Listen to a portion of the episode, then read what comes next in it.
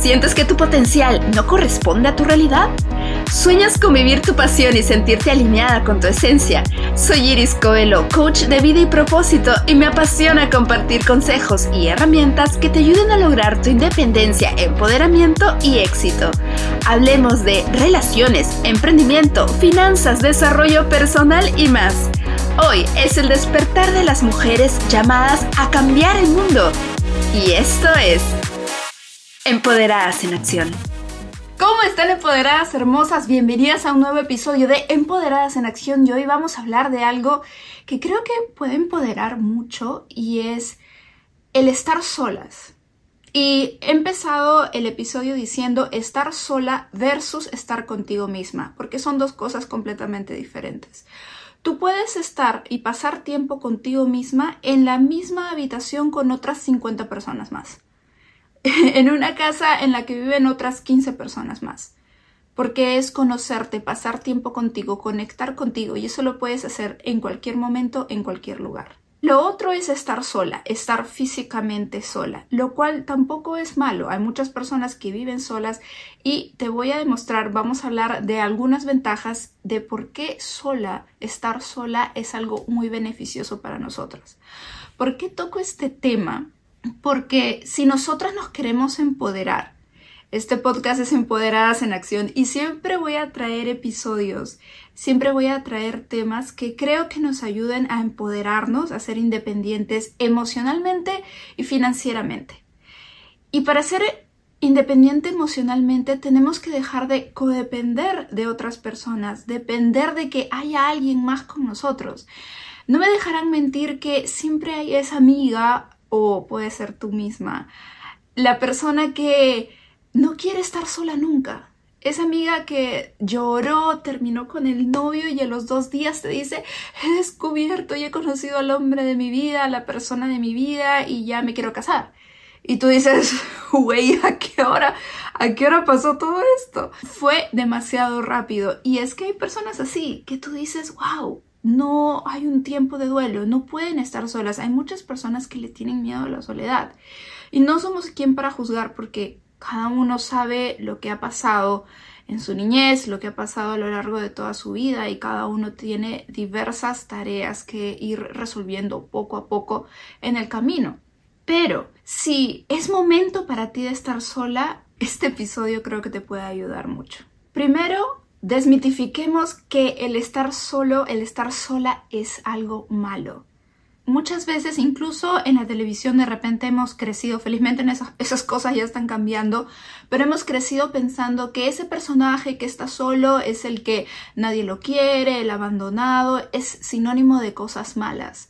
Sin embargo, yo te invito a ver, por ejemplo, los monjes, las personas que meditan. Hay personas que no tienen mucho ruido externo, que disfrutan de estar solos y sin embargo no los vas a conectar con alguien fracasado, no los vas a conectar con alguien que no es querido por los demás. Ah, por algo es que está sola, también muchas veces dicen erróneamente, por algo es que está sola, por algo es que esa persona eh, no tiene a nadie.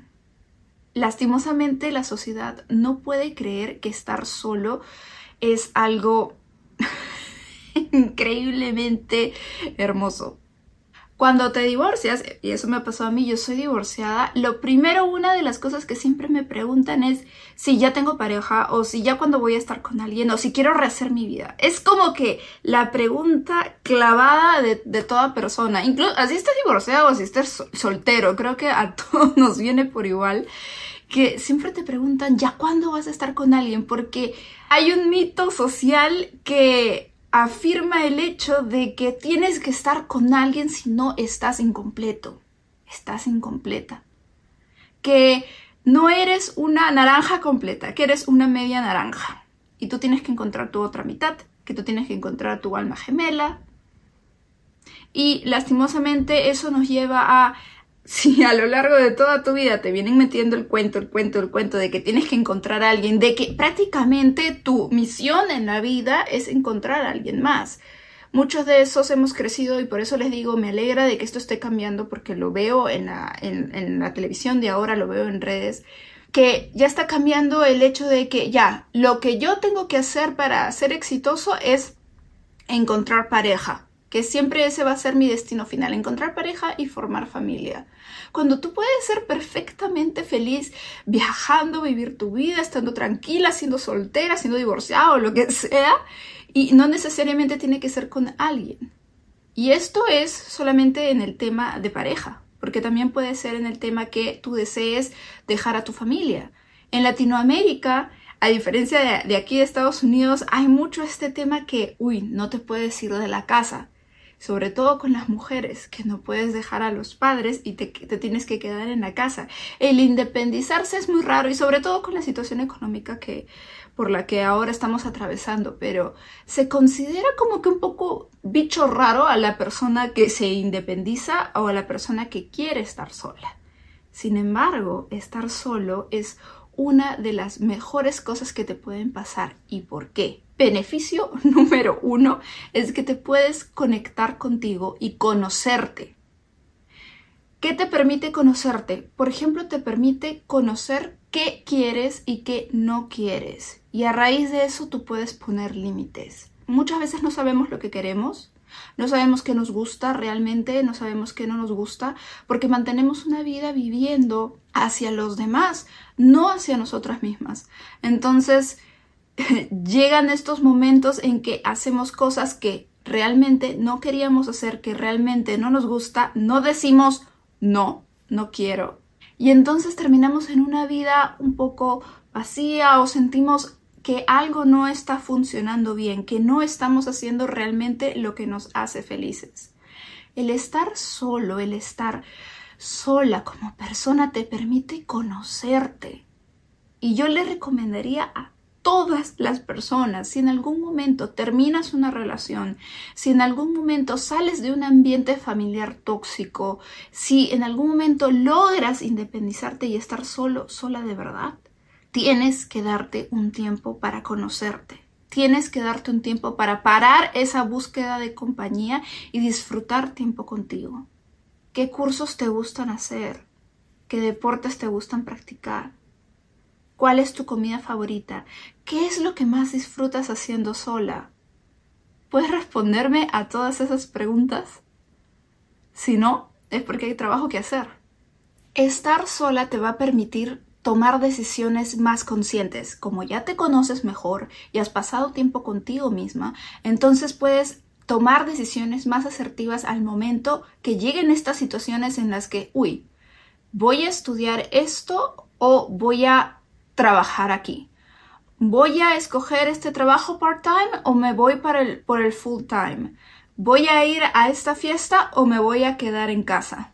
Muchas veces ni siquiera conocemos eso. Muchas veces a las personas que preferirían quedarse en casa terminan saliendo aunque no les guste porque no se conocen realmente y a las personas que les gusta salir terminan quedándose en casa por motivos tontos y es que realmente no se conocen.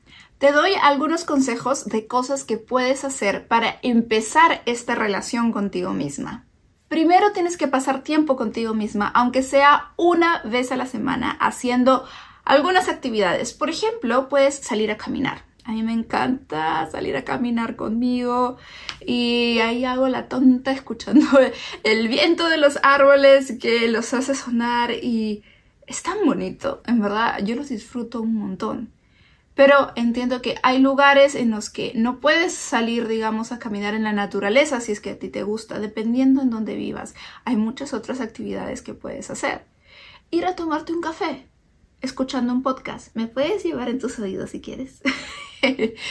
Me puedes llevar por ahí o puedes llevar a algún otro podcaster que te guste, escuchar a alguien, ver algún video. De repente la primera cita contigo no va a ser fácil y de frente no vas a ir, comprarte tu café y quedarte ahí mirando a la gente sin hacer nada, pero simplemente estar escuchando algo, ahí ya está saliendo contigo misma. Llévate al cine.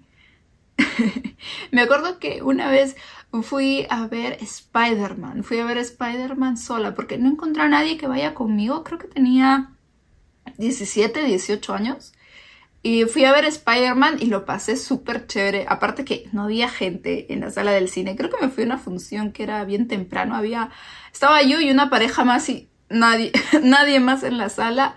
Así que estuve súper cómoda viendo la película. La pasé súper genial. Puedes ver qué bibliotecas hay cerca de donde vives, ir a leer un libro. Hay bibliotecas que tienen unos ambientes muy tranquilos, una energía súper chévere, tienen vistas muy bonitas. Puedes ir a la biblioteca a leer el libro. Puedes llevar tu propio libro, nunca te van a decir que no leas tu propio libro ahí.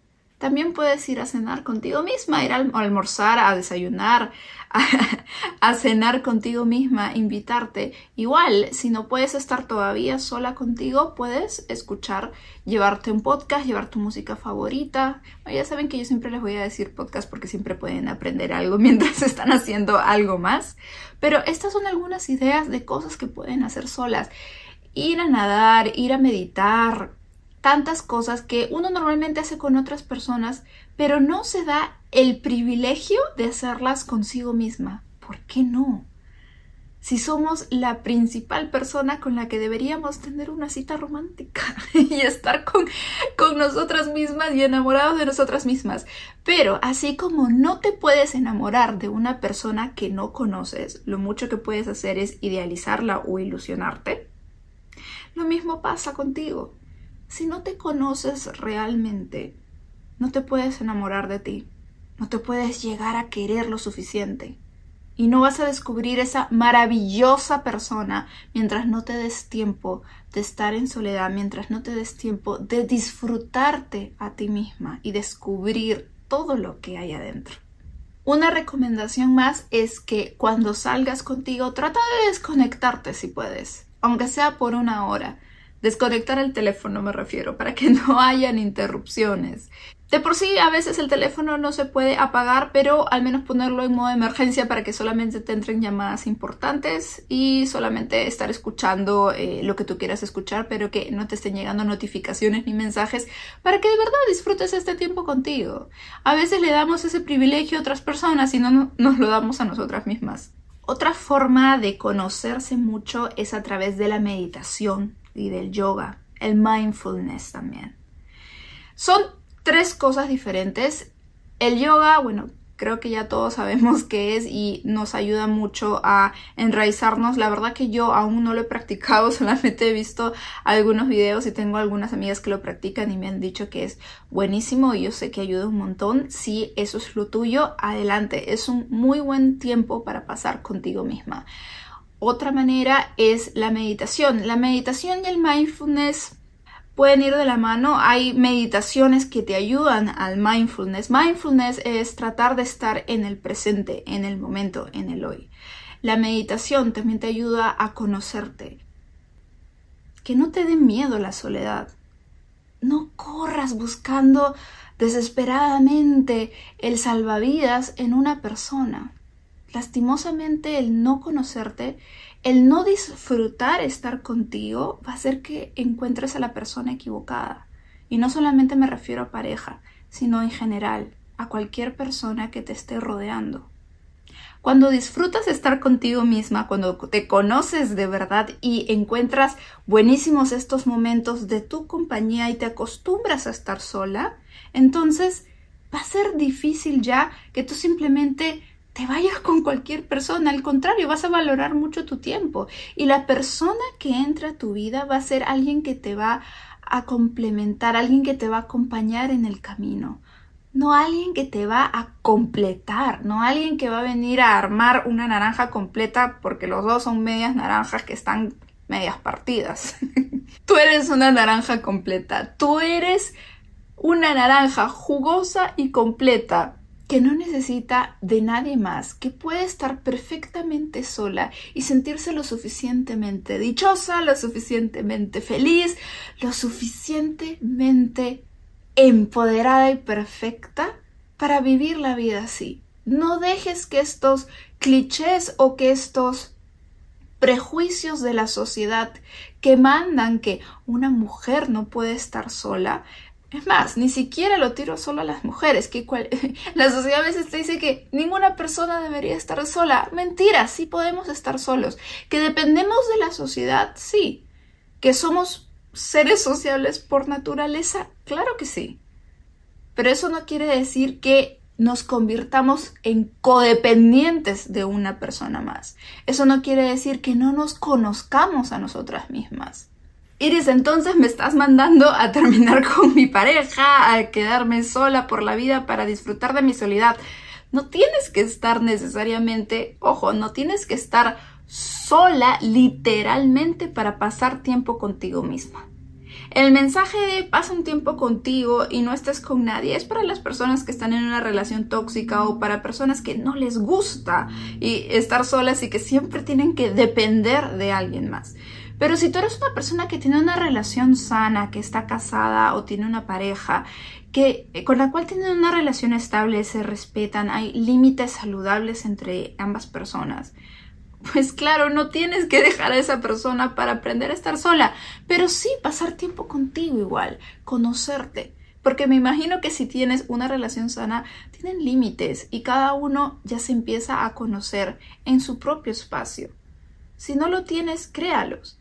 Crea tus propios espacios, sal contigo misma, conócete. No tienen que hacer todo juntos, no tienen que hacer todo como gemelos, no han nacido juntos y yo creo que sí pueden sobrevivir el uno sin el otro, pero creo que es muy importante, aunque estés en un ambiente plácido, aunque estés en un ambiente bonito, igual el conocerse es súper importante, porque no solamente te ayuda para los límites, que si ya los tienes bien, súper chévere, pero como te digo, te va a ayudar a tomar buenas decisiones en base a lo que tú te conoces. Incluso si quieres tener un emprendimiento, por ejemplo, mi prioridad es, digamos, pasar tiempo con mi hija o mi prioridad es pasar tiempo con mi pareja. Entonces, yo no voy a tomar una decisión que en el fondo me aleje de mi por qué. Ya hemos hablado del por qué en otro episodio. ¿Por qué me conozco? Ese por qué que hablamos en un episodio anterior viene de conocernos. Primero tenemos que darnos tiempo para conocernos, para entender realmente este por qué. Pasar tiempo solas nos va a permitir encontrarlo y en el momento en que tengamos que tomar una decisión y esa decisión nos aleje de nuestro porqué, nos aleje de lo que en realidad es importante para nosotras, entonces vamos a decir, yo no voy a tomar esta decisión. Y esa es la maravilla de conocerte a ti misma. Conócete, pon límites, toma buenas decisiones. Eso y muchos beneficios que te acabo de mencionar te traerá el conocerte a ti misma, en pasar un tiempo sola. Disfrútate. Muchas gracias por escuchar. Si te gustó este episodio, me encantaría que compartas este podcast con esa amiga que tiene el potencial tan grande como el tuyo. Me encanta la idea de seguir juntas esta aventura. Hasta pronto.